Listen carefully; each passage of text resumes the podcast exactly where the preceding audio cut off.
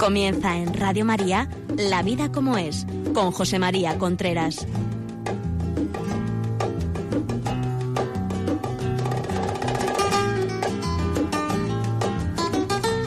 Hola amigos, buenos días. Aquí estamos nuevamente en La vida como es, el programa que cada 15 días hablamos de temas relacionados con las relaciones de pareja, con la familia, con la educación de los hijos, etcétera.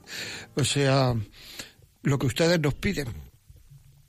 Estamos cerca, cerca, cerca de, eh, de que empiece otro año y es un buen momento para considerar una serie de cosas. Hace años cuando empezaba el año decía uno, año nuevo, vida nueva, no sé cuánto.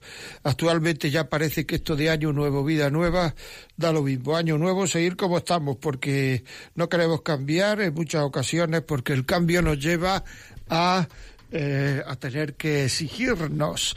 Y esto de exigirse no gusta mucho. O sea, es un tema, bueno, ahí estamos. ¿De qué vamos a hablar hoy? De primeros tiempos de casados. Vamos a hablar de primeros tiempos de casados, que muchas veces y muchas de las cosas que voy a decir no solamente son primeros tiempos, sino que son segundos tiempos, terceros tiempos y vale para todo, todo el matrimonio. Pero bueno, hoy concretamente vamos a incidir un poquito en los primeros tiempos. O sea que vamos a ver si, si lo conseguimos. Ya saben ustedes que nos pueden escribir a Radio María, eh, la vida como es arroba radiomaria.es. Es, vamos, o sea, agradecemos muchísimo porque es lo que de verdad importa, es decir, que son sus, sus experiencias, sus testimonios, lo que a ustedes les ha pasado, porque eso es vida, o sea, eso es vida y eso es muy importante y eso arrastra mucho. Por otra parte, tengo que decir que una señora que le prometí la semana pasada hablar de eh, la... No, le prometí la semana pasada hablar hoy de, bueno, qué es lo que hay que hacer para... Eh, eh, qué es lo que hay que hacer para perdonar una infidelidad. Porque ella oyó algunos testimonios y claro, nosotros no se los podemos decir porque no sabemos quién ha llamado. O sea que hoy, si alguien quiere llamar diciéndole eh, qué tenemos que hacer para eh, perdonar una infidelidad, yo en su nombre se lo agradeceré. Empezamos pues ya nos hemos casado. O sea que muchas veces llega un momento en el cual, después de prisas, después de desasosiegos, después de agobios, después de, de dimes y diretes, después de esto cómo me queda, esto cómo no me queda, tú qué crees, después de esas dudas que, que, siempre aparecen eh, antes de casarse, con, por lo menos con mucha frecuencia aparece antes de casarse, eh, ya nos hemos casado. ¿Qué es lo que ocurre entonces? En algunas ocasiones, y esto lo digo porque a la gente le extraña muchísimo que le ocurra esto, en algunas ocasiones viene un bajón. Viene un bajón producido porque, claro, o sea, todo lo que el hombre aspira en esta vida no es al 100%, ¿verdad? No es no lo puede conseguir de una manera absolutamente uh, total. Y entonces, bueno, pues ya me he casado. Y entonces a, alguna gente, a gente sensible, a gente, puede venirle después a la cabeza y decir, bueno, ya me he casado, ¿y qué? Ya me he casado, ¿y qué? No era para tanto, ¿por qué tengo ahora este bajón? ¿Por qué? Esto es una cosa que ocurre con mucha frecuencia en la psicología humana después de tener, después de tomar una decisión muy seria, que viene una especie de pequeño bajoncete. No es infrecuente y no nos tiene que preocupar absolutamente nada.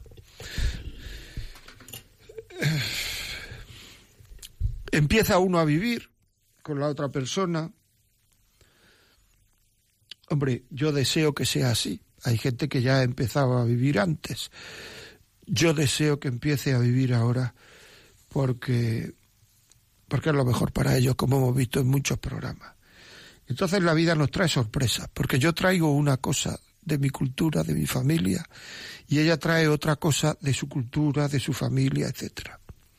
Y entonces empieza uno a hacer indicación al otro. Yo voy a contar cosas que a mí me han dicho como problemáticas, lo digo entre comillas, problemáticas de los primeros tiempos de casarse. Una vez me dijo un chico, es que resulta que todos los días me dice cómo tengo que doblar el pantalón. Y claro, yo siempre le digo, mira, por muchos pantalones que tú te hayas puesto, pues yo me he puesto más. O sea que quizás yo haya doblado muchos más pantalones que tú. Esto parece una bobada, ¿verdad? Otra persona me dijo que le molestaba muchísimo cómo doblaba la pasta de dientes. Esto de enrollarla no le gustaba nada. Había que apretar pero sin enrollar. ¿Por qué? ¿Por qué? Eso es lo que me han oído ustedes algunas veces decir yo creo, lo yo creo.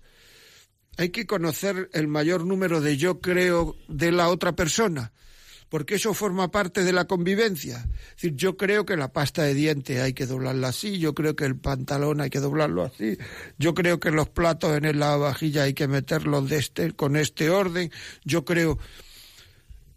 Muchas veces todos estos yo creo son cosas que no tienen la más mínima importancia, que son tonterías, pero como uno se enganche en ellos, pues le puede le puede suponer un problema o sea, quiere decir que puede, hay gente que le puede incluso venir un bajón tremendo, esto no es lo que yo esperaba por cosas, o sea, es que no somos clónicos, no somos iguales.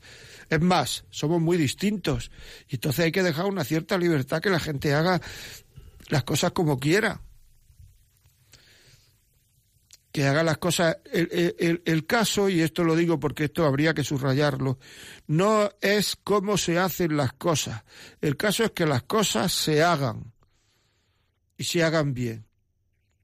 Es decir, el procedimiento para hacer las cosas me da igual, pero que se hagan bien. Porque esto de coger y ponerse a discutir por los procedimientos es una tontería si luego al final las cosas se hacen. porque en una relación de pareja muchas veces las cosas tienen la importancia que uno le da. Yo he visto a gente que por una tontería tienen un grave problema matrimonial, porque le dan mucha importancia a una serie de cosas que no la tienen.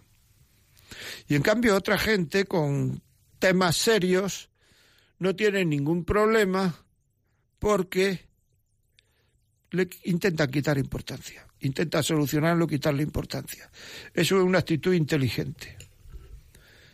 Pero muchas veces la inteligencia puede estar unida a la soberbia. Y entonces no querer quitarle importancia porque yo llevo razón, yo no llevo razón. Y ya no estamos discutiendo por esa cosa que no tiene tanta importancia, ya estamos discutiendo por el llevar razón, que es la droga que más matrimonios rompe en la vida, porque es el orgullo, la soberbia, el llevar razón, el deseo de llevar razón. No demos importancia. Las cosas tienen la importancia que uno le dé. Otro tema es el sexo. El sexo, por varias razones. Si no ha tenido relaciones antes del matrimonio, es bastante probable que las relaciones no sean satisfactorias, eh, no sean satisfactorias hasta que pase un tiempo. Con esto no estoy diciendo que las relaciones antes del matrimonio sean buenas para que así uno llegue entrenado. No, no, eso son idioteces. Si las relaciones antes del matrimonio no son satisfactorias, mm, nunca prácticamente. ¿Por qué? porque el otro no se ha comprometido totalmente. Y uno puede entregar su cuerpo, pero mientras no entregue la cabeza, y eso no se consigue nunca antes del matrimonio, mientras no entregue la cabeza, pues entonces la relación no puede ser satisfactoria. De hecho, cuánta gente que tiene relaciones antes del matrimonio viene, pues, absolutamente desencantada con el sexo absolutamente desencantada. Y esto era eso que está, se está hablando todo el día, y esto era este. Es que la sexualidad tiene su espacio, y en ese espacio es bonita. Fuera de ese espacio es como comer polvorones en agosto a 40 grados. Visto desde otro punto de vista, cuando cuando, cuando se casa uno puede tener la sensación de agobio. O sea, es que a esta persona, a este, es que está a toda hora preparado. La mujer para tener relaciones tiene que tener, por decirlo así, alineadas una serie de cosas. Tiene que tener un buen estado de ánimo, no tiene que tener una preocupación seria, no tiene que... El otro día me decía una señora, es que a este, aunque se le muera a su padre, tiene ganas de tener relaciones, y es que es así. Que son dos cosas que van distintas por lo que hemos hablado muchas veces, porque la mujer entrega el corazón antes que el cuerpo y el hombre puede entregar el cuerpo sin entregar el corazón. Por tanto, teóricamente esos sentimientos negativos que, que, que parece que tienen no le afectan para tener relaciones. En cambio a la mujer sí. Y entonces, bueno, pues ahí uno tiene que saber que eh, ser oportuno, saber que, que, la frecuencia agobia muchísimo. O sea, hay personas, sobre todo en los primeros tiempos del matrimonio, que esperan a su marido eh, nerviosa porque han tenido un mal día, el jefe le ha echado una bronca, el niño se ha cogido la papera, el otro tal, estoy asfixiada, estoy agotada y ahora vendrá este. Y dirá, venga, vamos, vamos, vamos a dónde. Estoy hablando la vida como es, que por eso se llama el programa así. Y eso aficia un poco y eso... Eh, porque el sexo en un matrimonio va como va el matrimonio. Es decir, si hay cariño, el sexo nunca será un problema. Cuando no hay cariño, lo que hay es egoísmo. Y entonces el sexo puede ser problema. Pero porque no hay una entrega al otro. Hay una entrega a mí buscar yo lo que me interesa. Y si no lo encuentro, me enfado. ¿Cuántas veces ante un no, pues estoy cansado, porque estoy no sé cuánto, por lo que sea, por mil cosas? Incluso mucha gente teniendo el periodo no quiere tener relaciones. ¿Cuántas veces por un no se lleva al otro un desengaño y aquello que debía de ser o que podría ser un momento bonito, un momento tal, pues resulta que es un hombre enfadado y una mujer eh, llorando. ¡Hala! Pues, o sea, es un tema, es un tema duro, ¿no? Es un tema duro y no es tan bonito eh, como lo pensábamos.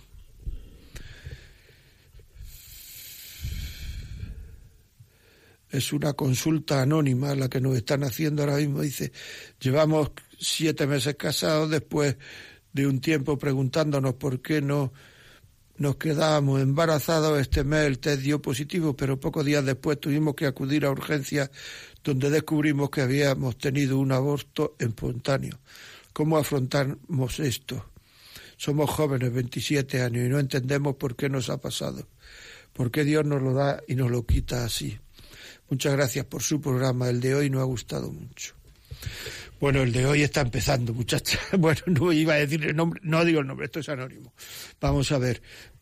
muchas gracias por escribir, pero bueno, esto es la vida, ¿eh?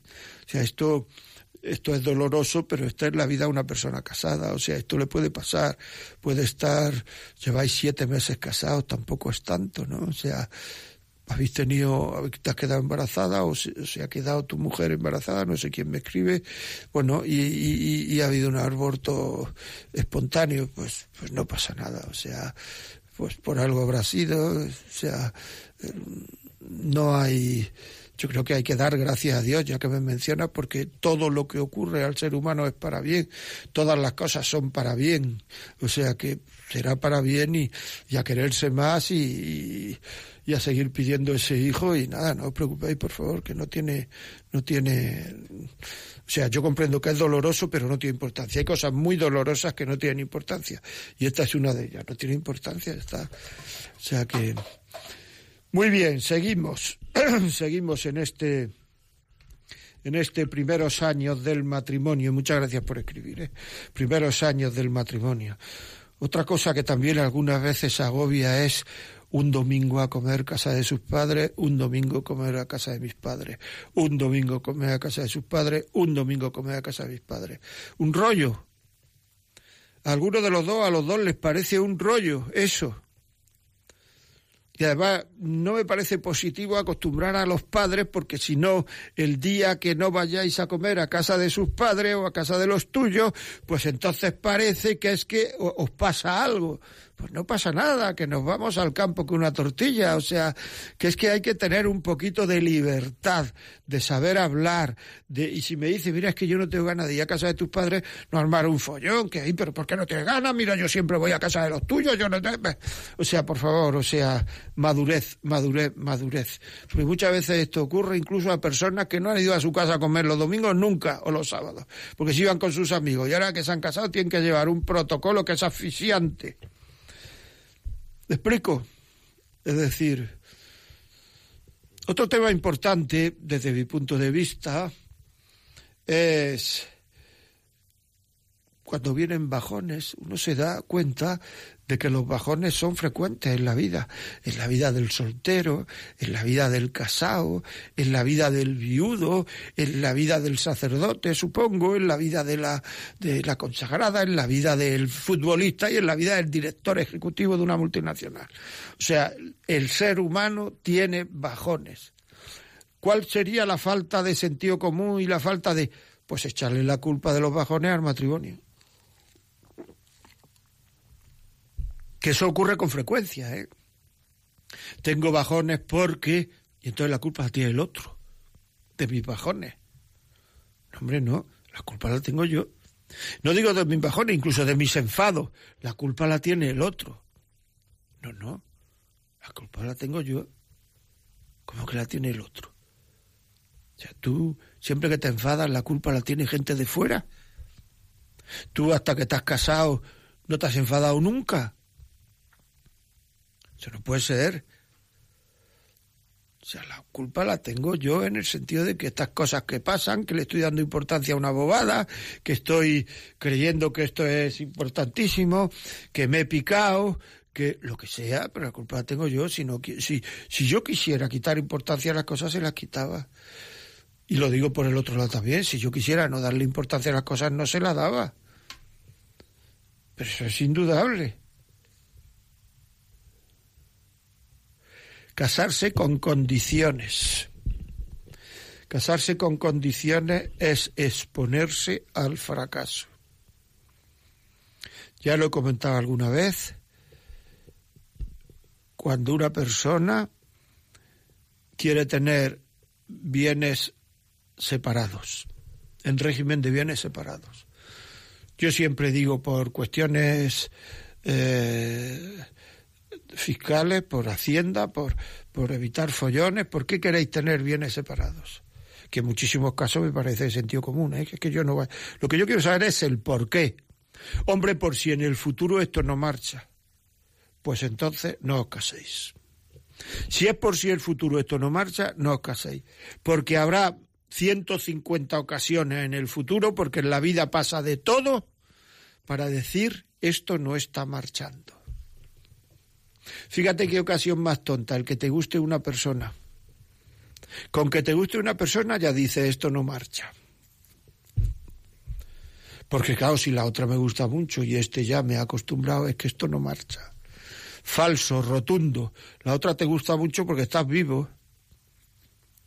Y entonces te parece que son mariposas en el estómago, te genera una cierta ilusión, pero si eso no es, ni es cariño ni es nada, eso es absolutamente un pensamiento adolescente, que porque otra persona te pueda llamar la atención, lo tuyo no marche, un pensamiento absolutamente adolescente.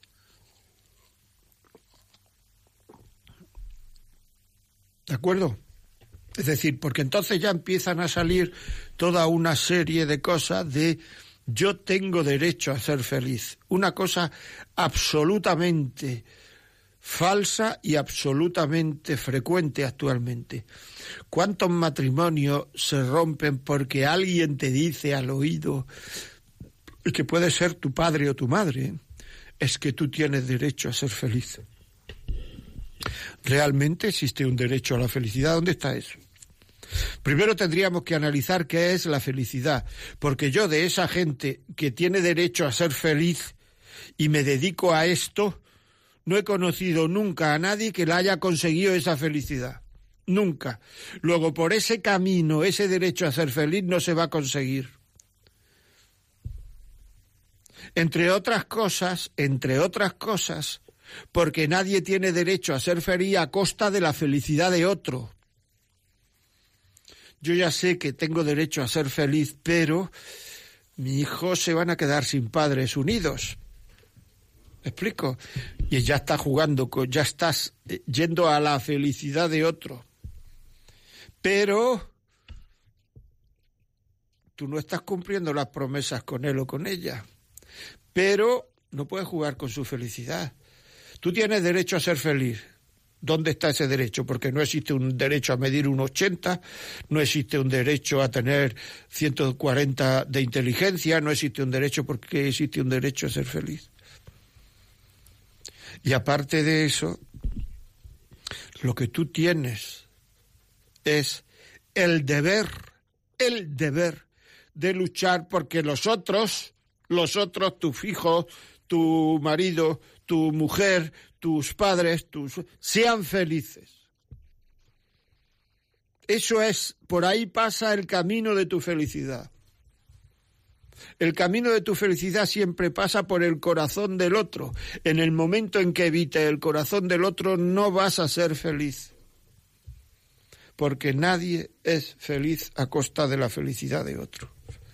Hay también otra forma, otro escapismo que es también muy interesante, toda esta costumbre que hay ahora de chicos y chicas que se van con sus amigos solos o con sus amigas solas el fin de semana por ahí, el, o un día a la semana obligatoriamente, eh, pues para, ¿para qué?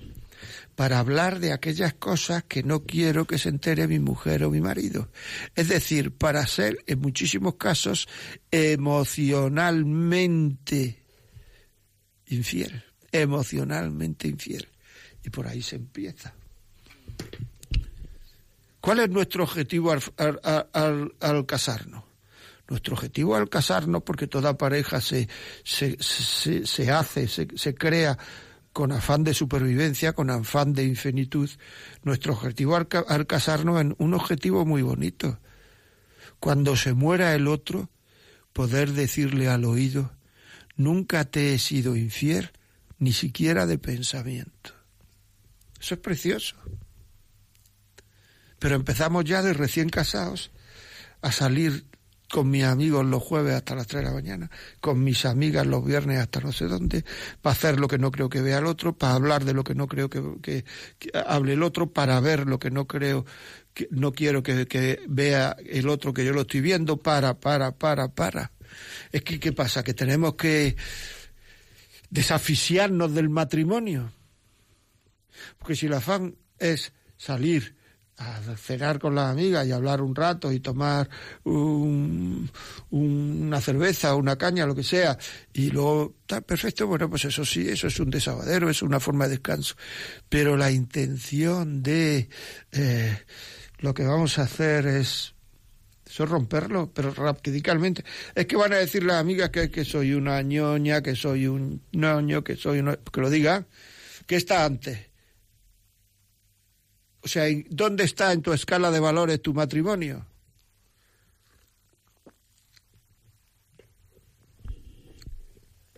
Bueno, amigos, vamos a vamos a oír una canción, hombre. Yo te regalo, Edu Marlant.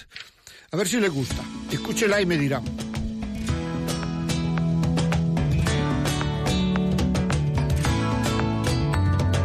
Voy donde quiera que vayas desde ahora no hay lugares sin ti.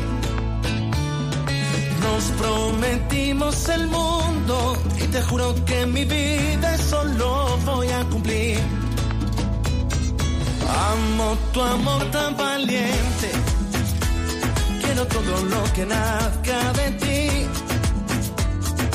Quiero tu eterna sonrisa, abrumarte de caricias y darte un porvenir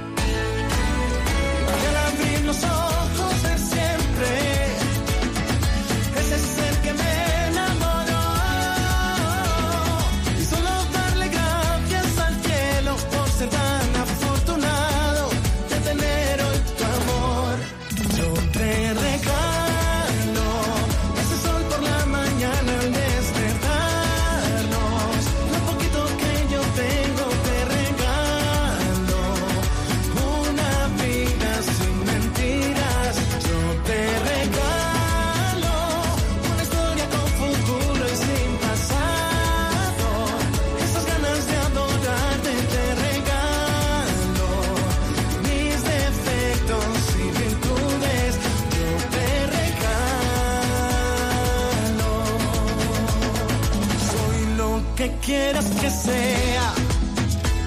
Sin tu piel yo no podría existir.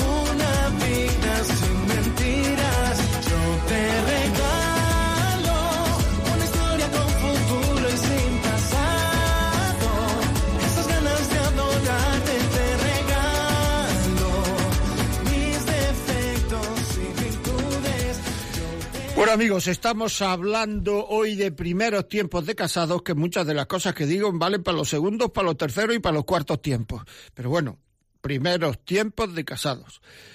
Eh, la canción esta, Yo te regalo, hay un trozo que dice, una historia con futuro y sin pasado.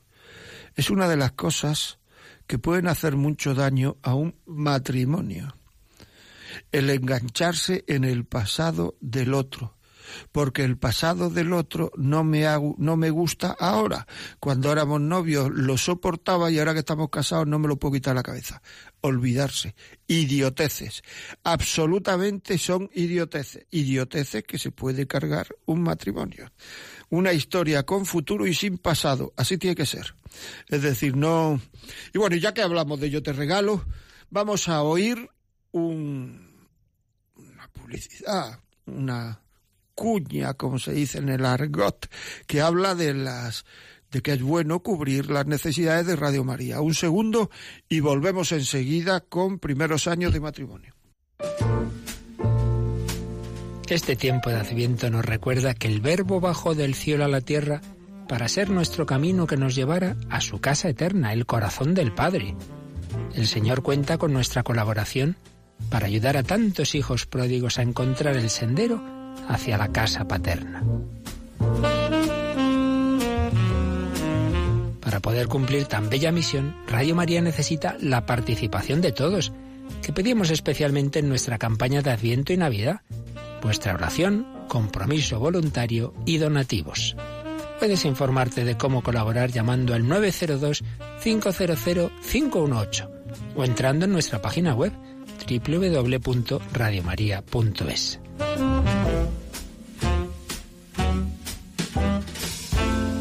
Este adviento preparemos juntos la casa al Señor.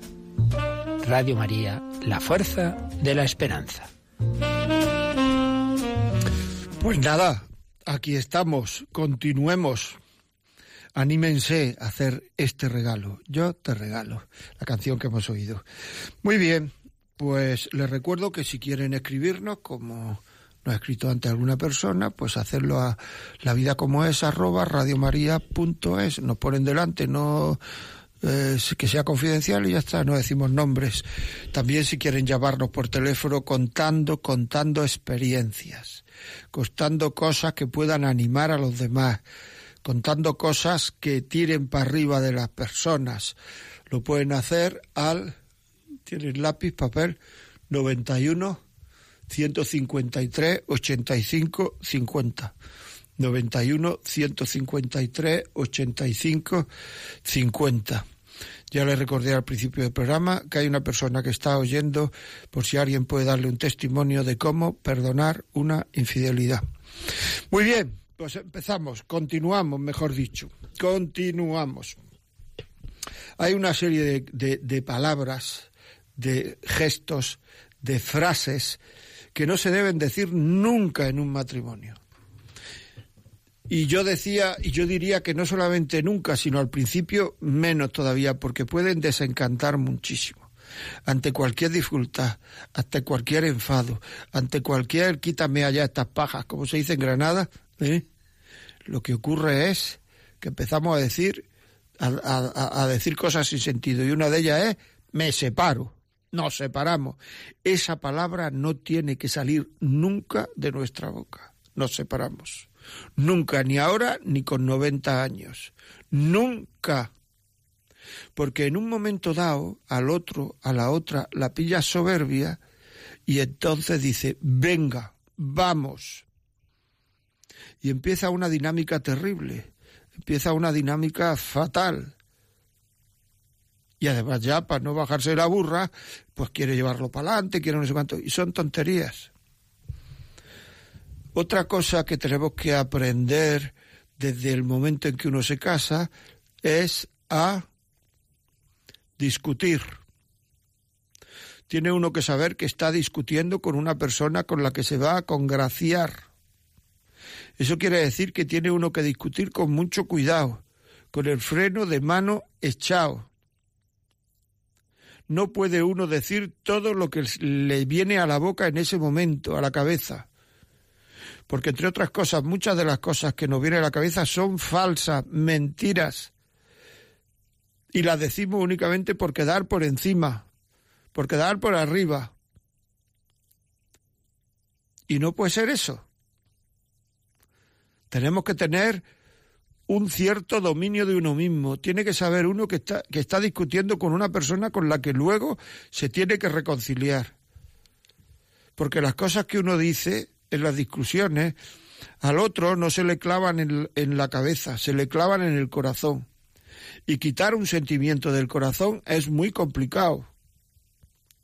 Es complicado quitar un sentimiento. No es nada fácil se quitan con sentimientos positivos de sentido contrario y de la misma intensidad.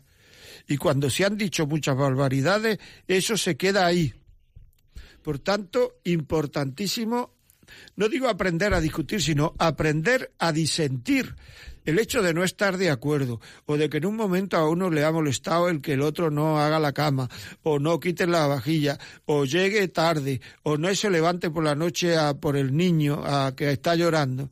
Todas estas cosas hay que solucionarlas. O sea, el discutir no es una virtud. El discutir es el fracaso del diálogo, el fracaso de la, de la comunicación. Entonces viene la discusión. Por tanto, hay que procurar tener habilidades comunicativas. Y esas habilidades comunicativas se adquieren mucho, muy rápido, o se adquieren mucho mejor, para ser más exacto, si las vamos a emplear con personas a las cuales queremos. Precisamente porque las queremos, tenemos que ser los más cuidadosos a la hora de decirle cosas, para no herirlos. ¿Por qué? Porque los queremos nos tiene que importar mucho más herir a una persona que queremos que a una que no conocemos, aunque no se debe herir a nadie. Por lo menos así se lo digo yo a mis hijos, que yo creo que es lo que, es lo que se debe hacer. Bueno, pues aquí seguimos hablando de primeros tiempos de casados. Eh, 911538550 si quieren contarnos algo o la vida como es arroba radiomaria.es, si quieren decírnoslo por email. Hemos dicho antes que hay que procurar eh, no ser, mm, digamos, procurar ser fieles incluso emocionalmente. Esto es un tema que al poco de casarse uno le entran curiosidades y como ahora hay muchos sitios donde paliar las curiosidades, pues esas curiosidades no llevan a la unión del matrimonio, no llevan. Y entonces empieza uno con Facebook, con Instagram, con Twitter, a buscar a qué hace la novia que él tenía antes, o, hace, o qué hace la novia que yo tenía antes o qué hace el novio que ella tenía antes, y a qué se dedica, y si tiene dinero, y qué puesto tiene. Voy a mirar el LinkedIn, voy a mirar aquí, allá. Yo diría que todas las relaciones emocionales que hemos tenido antes, todos los noviazgos, todo esto, deben desaparecer, porque todo eso no nos lleva a querer más a nuestro marido, a nuestra mujer, no nos lleva. Es simplemente una curiosidad es fomentar la imaginación.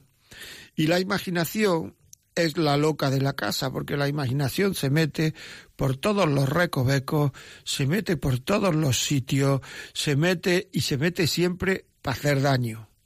La imaginación se mete para hacer daño. Vamos a ver. Ángela es de Mallorca. Buenos días, Ángela. Ángela. Ah, hola, buenos días, padre. No, Eh, padre, no. Yo soy padre de tres niños. Sí, sí, padre de tres niños. Exactamente, así me Mire, gusta. Yo, yo quería hablar que en todo lo que usted ha hablado lleva muchísima razón en todo. Muchas gracias. Pues yo eh, eh, he estado con mi marido ocho años de corteja y 55 de casada, toda una vida. Pues sí. Y yo, eh, ahora hace cinco años que ha muerto y, y nunca me de él. Fuimos la, hicimos la boda de oro. Tengo tres hijos y, y yo siempre he sido feliz con mi marido. Y Bueno. luego, pues tengo a mi hija que tiene dos niños y el marido es muy bueno, pero lo que pasa que, que ella trabaja y tiene dos niños, él también trabaja y ella pues a veces se enfada porque a veces no la ayuda, porque a veces le baña a los niños y esto, pero claro, ella eh, también trabaja quiere que entre los dos co- hagan las cosas, ¿no? Pues eso hay que Entonces, hacerlo, eso hay que hacerlo conquistando, no enfadándose. Las mujeres tienen muchísimas maneras de conquistar y el hombre entra por esas maneras. Por las que no entra el hombre nunca es por el enfado. O sea, el, si no hacen las cosas me enfado, eso no es una buena razón, porque en caso incluso de que el otro hiciera las cosas, las haría por miedo al enfado, no por cariño. Y hay que provocar en el otro la reacción de que haga las cosas con- por cariño. Y entonces ser un poquito conquistadora. Oye, ¿y por qué no me haces esto? ¿Por qué lo otro? ¿No te has dado cuenta? Tal, pero conquistando, no acusando. Muy bien, pues muchas gracias por la llamada. Muy interesante esto. O sea, esto es el pan nuestro de cada día. Hay también otras personas que, que, bueno, mm, están ahí cuando el niño llora por la noche a ver si se levanta él, a ver si se levanta ella, a ver si se levanta ella, a ver si se levanta ella. Bueno, pues el que más quiere es el que primero se levanta, ¿eh? Así de claro. Porque al final hay que levantarse. Porque cada vez, como no te levantas, el niño puede vomitar, ¿eh? Y entonces ya sí que tenéis que levantar los dos, despertaros y, en fin, y el lío, ¿no? Por tanto, ahí estamos. Es decir, procurar que el otro se canse lo menos posible, aunque yo esté baldado. Eso es preocupación por los demás. Si el niño llora, yo me levanto. Yo me levanto.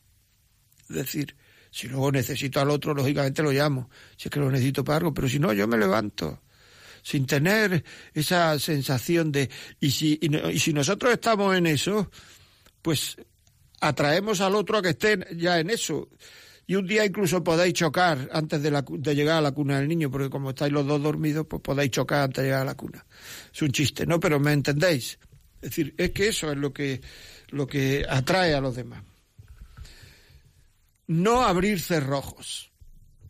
Es otro tema 91 153 85 50. Si alguien tiene algo que contarnos, alguien, por ejemplo, esto de la infidelidad que nos ha pedido esa oyente. O si no, cualquier otra cosa de este periodo será muy útil para la gente que nos está escuchando. No abrir cerrojo. Muchas veces se abren cerrojos. El corazón humano es muy traicionero y hay que procurar tenerlo en su sitio, porque si no se, se despendola, se va por ahí, se no sabe dónde, dónde llega, no Eh, se imagina eh, una vida eh, buenísima y, y atractivísima en otra situación. Una de las cosas que más tenemos que cuidar del corazón y de la mente es si yo estuviera en otro lado. Porque casi siempre eso no es verdad, lo que las conclusiones que sacamos, la- las, las, no sé, las conclusiones, sí, las, si estuviera en otro lado. Pues no. Yo tengo que saber que yo donde tengo que estar es donde estoy. Ahí es donde tengo que estar. Y muchas veces siempre estamos pre- preocupados del pasado y del futuro. Y no estamos en lo que estamos. Que yo, cuando tengo y donde tengo que querer al otro, a la otra, es aquí, en esta circunstancia, en esta situación. y no no y no no no nos hagamos pajaritos en la cabeza si yo estuviera cualquiera sabe si tú estuvieras a lo mejor estabas pensando si yo estuviera también bueno nos llama Elena de Madrid buenos días Elena Buenos días. qué me cuenta Mira, te cuento. Soy casada hace 34 años. No soy de aquí, soy de Colombia. sí Y de pronto me emociono, me emociono un poco. Eh, de pronto quería darle el consejo a, la chica que está pidiendo de la infidelidad, ¿no? sí Yo tuve una infidelidad, pero no con mi marido, pero no fue con una mujer, ¿no? Fue con algo peor, creo yo. Fue con la droga. ya Estuve muchos años, muchos años, tratando y esperando a que él pudiera dejar eso, ¿no? Y solo Dios me pudo ayudar un día a pensar qué debía hacer, ¿no? Y, lo que el Señor me regaló, la forma de, fue eso, amándolo de verdad, porque yo pensaba que lo amaba, ¿no? Pero no, el Señor me hizo ver que, que no lo amaba porque me huí, huí de él. Entonces el Señor me regaló la gracia un día de, de pensar que no lo amaba como debía amarlo, ¿no? Y volvimos y, y lo, él estaba allí en Colombia y yo lo he traído. Y llevamos nueve años, otra vez, de nuevo juntos. Y muy bien, pudo, él pudo sanarse de eso, pudo sanar de esa infidelidad. No sé si, si la persona que haya llamado, no sé qué clase de infidelidad quiere perdonarme a la otra persona, ¿no? Mm, casi siempre por lo general la infidelidad es que se consigue otro o se consigue otro, ¿no? Pero yo quiero dar mi, mi experiencia porque esa también es una infidelidad. No solamente el que el otro se consiga otro o la otro se consiga otro, ¿no? Hay muchas clases de infidelidad que lo, lo hacen sufrir a uno mucho. Entonces, pues, quería darle el consejo a, a- a la persona que primero se entregue y se encuentre con Dios, que Dios le va a ayudar, porque solo Él la va a poder ayudar a poder perdonar esa infidelidad y volver a hacer una vida maravillosa como la he hecho yo después de, de nueve años que estoy otra vez de nuevo con mi esposo, ¿no? Entonces, pues, quería compartir esto para, para que esa persona que de pronto necesite, pues, de pronto le pueda ayudar esta experiencia que, yo he tenido en mi vida. Muy bien, pues muchísimas gracias por este por este testimonio que nos da y enhorabuena, ¿eh? Enhorabuena y muchas gracias. Seguimos para adelante, eh, 91 153 85 50. Tenemos aquí un email. Hola, tenemos dos hijos y yo quisiera tener otro. Abrirnos a la vida, pero mi marido dice que yo he cambiado mucho con él. No sé si en parte es verdad. Estoy más cansada o si es egoísmo suyo. Pues bueno, yo aquí es que me da tanta pocos datos que no sé, o sea, tienen dos hijos y, y quisiera tener otro y, aquí parece que lo que ocurre es que él no quiere y usted sí. Pues estas cosas se solucionan hablando. No sé si, si ha cambiado usted, no, no sé en qué parte ha cambiado, en qué parte no ha cambiado, pero siempre que se cambia a, a mejor no es malo eso.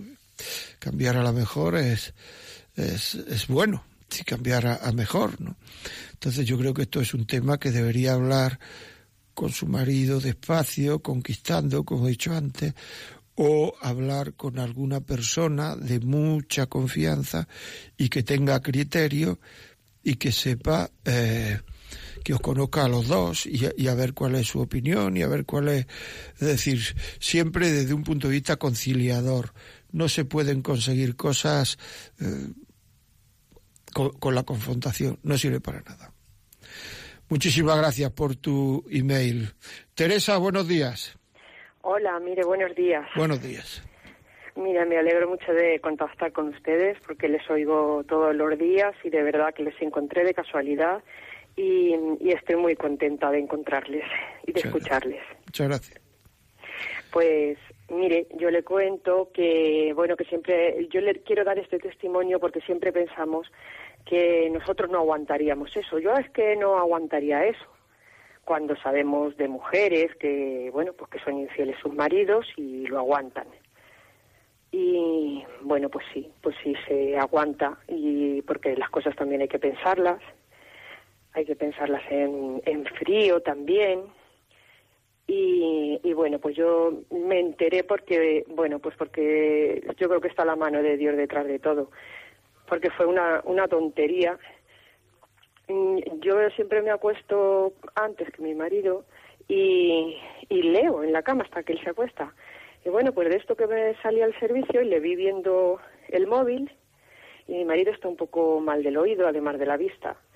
Y, y entonces, pues mira, que me senté al ladito suyo, según él estaba tumbado, y me senté a su lado y yo estaba viendo lo que estaba escribiendo en el móvil y él no se dio cuenta de que yo estaba ahí.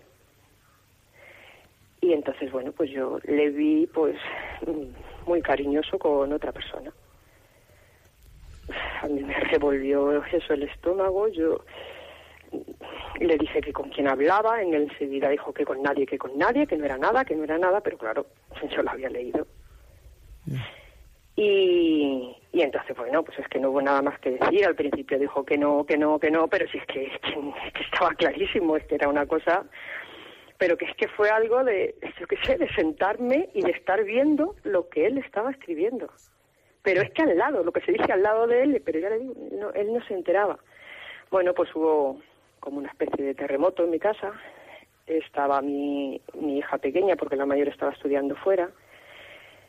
Yo no me acosté esa noche con él.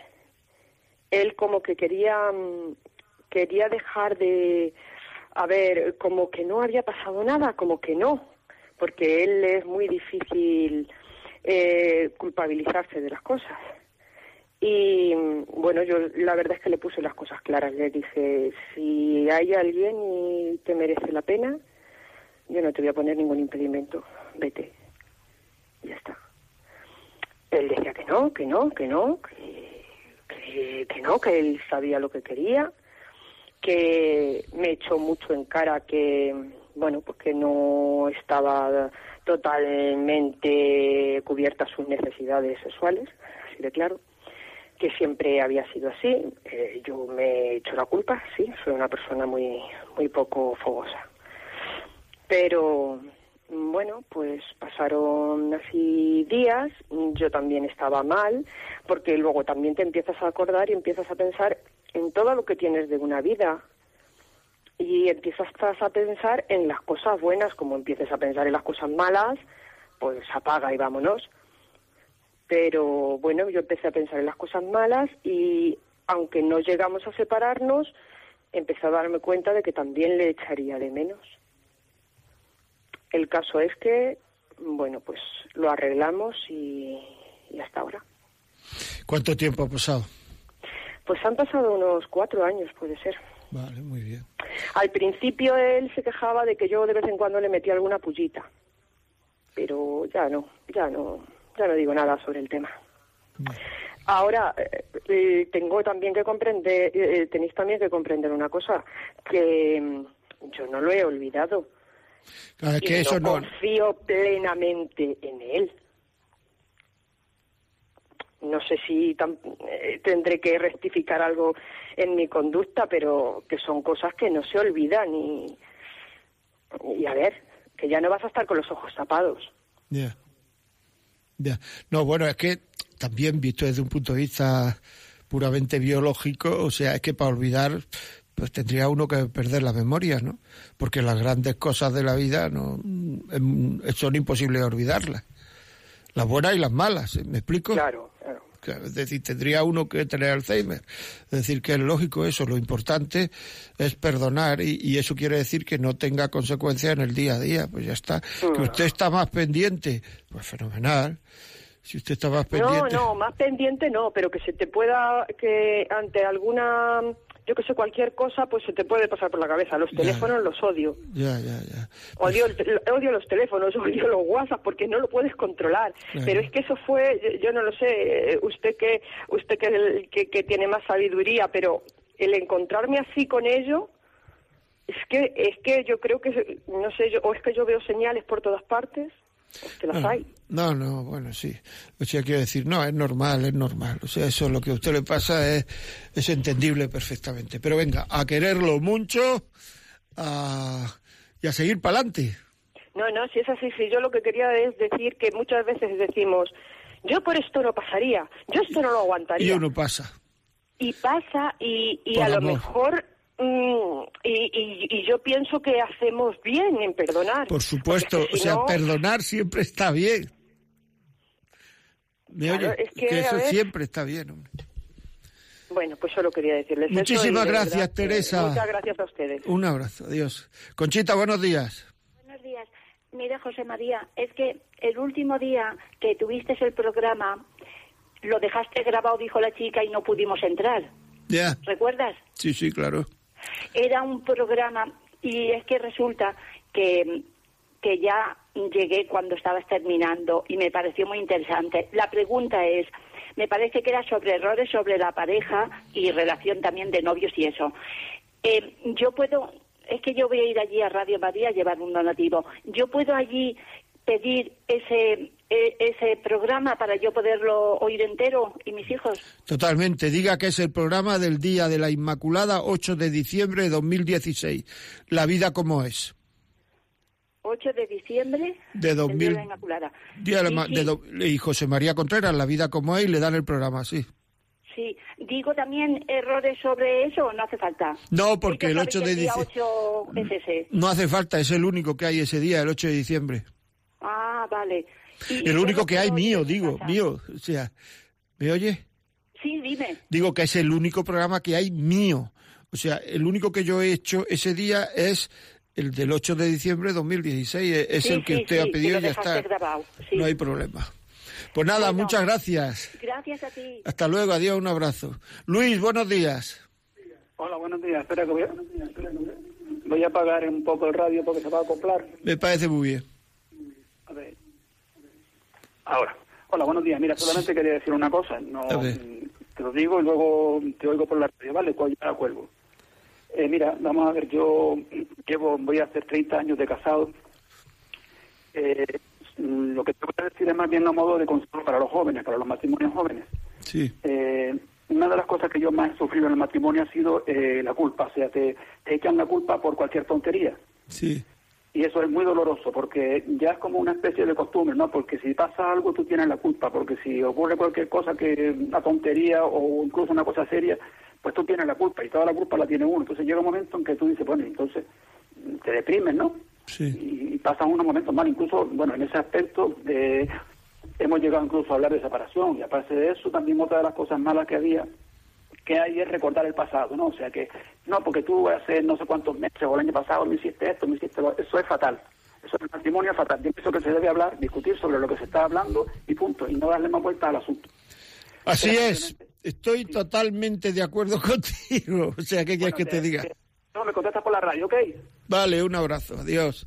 No, lo que ha dicho Luisa es verdad, es decir, es que ¿por qué sacamos el pasado? Pues muchas veces sacamos el pasado o para reargumentar el presente, da- das mal argumento a lo que estamos, a la discusión que estamos teniendo ahora, o incluso porque vemos que esta discusión que estamos teniendo ahora la vamos a perder, va a ganar el otro la otra, y entonces echamos mano del pasado. Es decir, el pasado no hay que sacarlo nunca, porque nunca sirve para unir.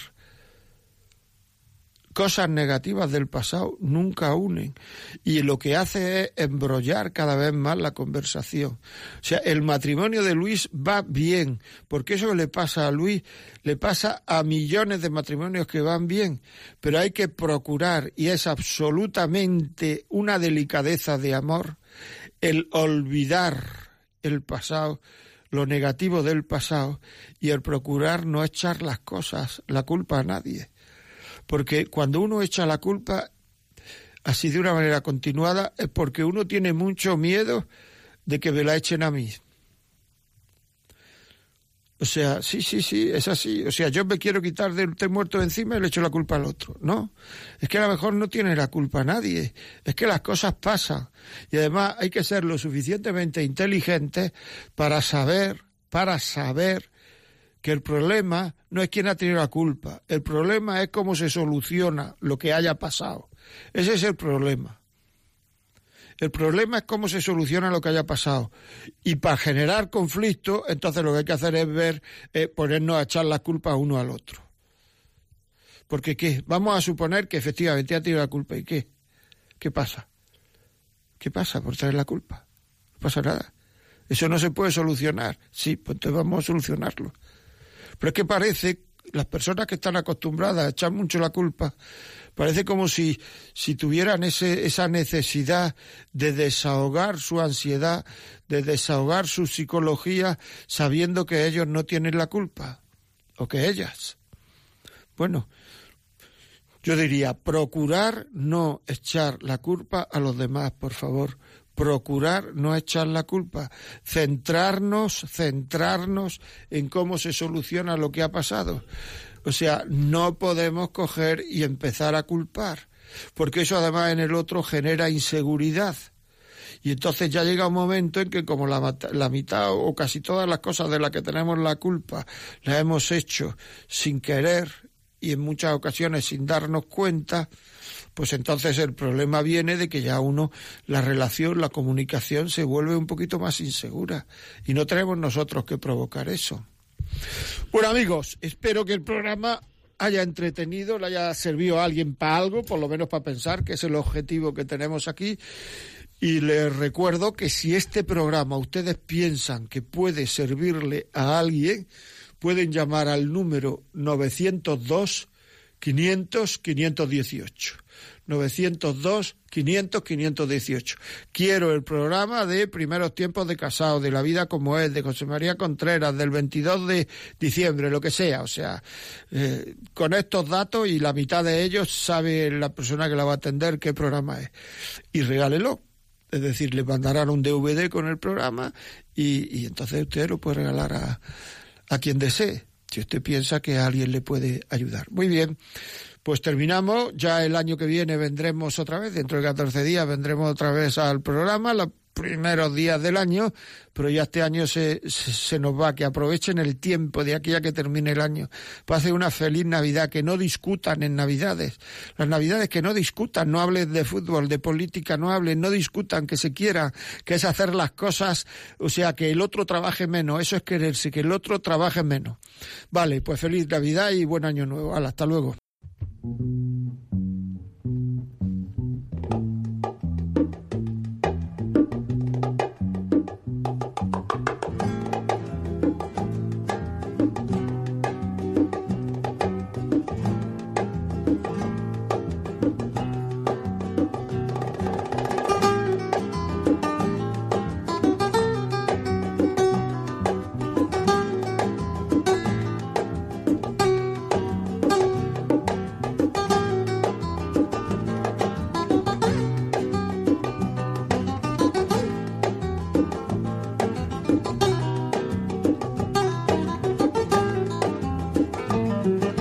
Y así finaliza en Radio María La Vida como es, un programa dirigido por José María Contreras.